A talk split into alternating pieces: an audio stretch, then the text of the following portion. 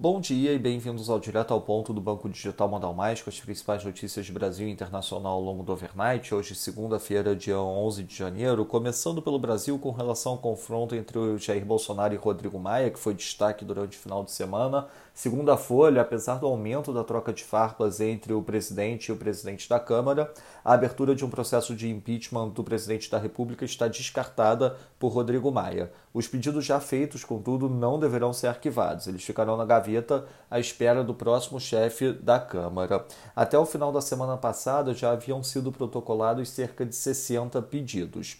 Sobre Baleia Rossi, após a ameaça de que perderia votos do PT na disputa pela presidência da Câmara por ter dito que o impeachment do presidente Jair Bolsonaro traria instabilidade ao país, o deputado Baleia Rossi recuou e se comprometeu ontem a respeitar o acordo com a oposição.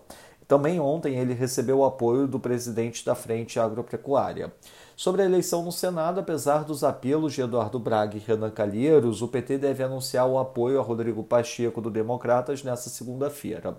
Sobre o auxílio emergencial, que teve destaque nas matérias de final de semana, em entrevista ao Valor, o senador Tasso Gereissati disse que é preciso conservar uma âncora fiscal, mantendo o atual teto de gastos esse ano, mas trabalhar desde já na migração para um outro modelo no próximo ano. Tasso disse ainda que um novo auxílio emergencial será necessário e logo por ao menos três meses, com decretação de um novo estado de calamidade. Sobre a vacinação, governadores esperam definir um cronograma de vacinação contra a Covid-19 em uma reunião com o ministro da Saúde, Eduardo Pazuello, na terça-feira. Wellington Dias afirmou que os estados vão pedir ao governo federal que a campanha inicie em uma mesma data nos 26 estados e no Distrito Federal. Já o governador de São Paulo, João Dória, cobrou censo de urgência da Anvisa ontem.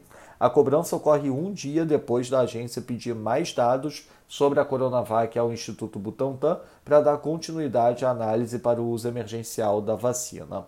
Passando para o setor internacional, nos Estados Unidos, a Nancy Pelosi afirmou que levará o pedido de impeachment para votação essa semana. No entanto, a condenação de Donald Trump pode ocorrer somente em abril. O House também deve votar hoje uma medida que busca a remoção de Trump com base no 25ª emenda, pedindo que Mike Pence invoque o artigo. No entanto, a moção não tem impacto legal sobre o vice-presidente, que tem repetido que não deve se movimentar nesse sentido. A Goldman Sachs, Morgan Stanley e o JP Morgan irão descontinuar 500 produtos estruturados listados na Bolsa de Hong Kong e o governo americano estuda novas medidas retaliatórias contra a China por conta de prisões em Hong Kong e acobertamento inicial da Covid-19.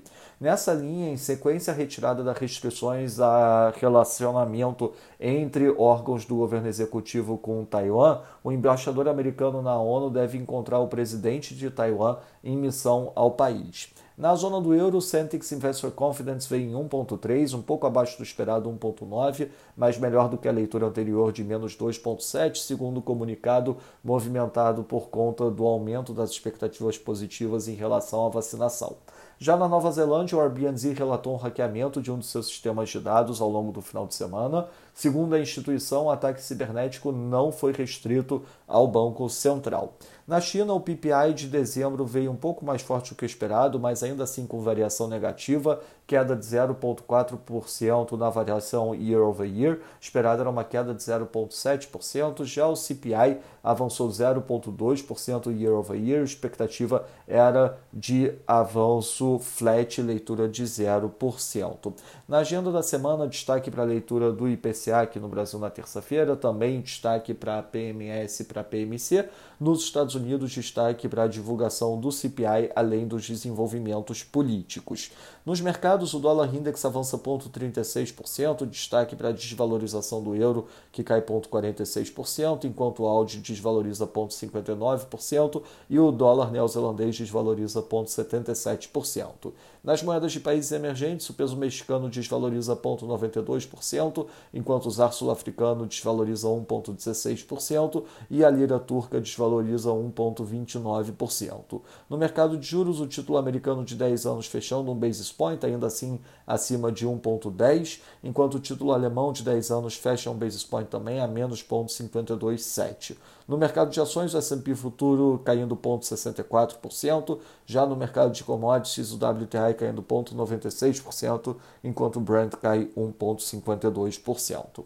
Essas foram as principais notícias do Overnight. Um bom dia a todos. Até o nosso próximo podcast, direto ao ponto do Banco Digital Modal Mais, amanhã.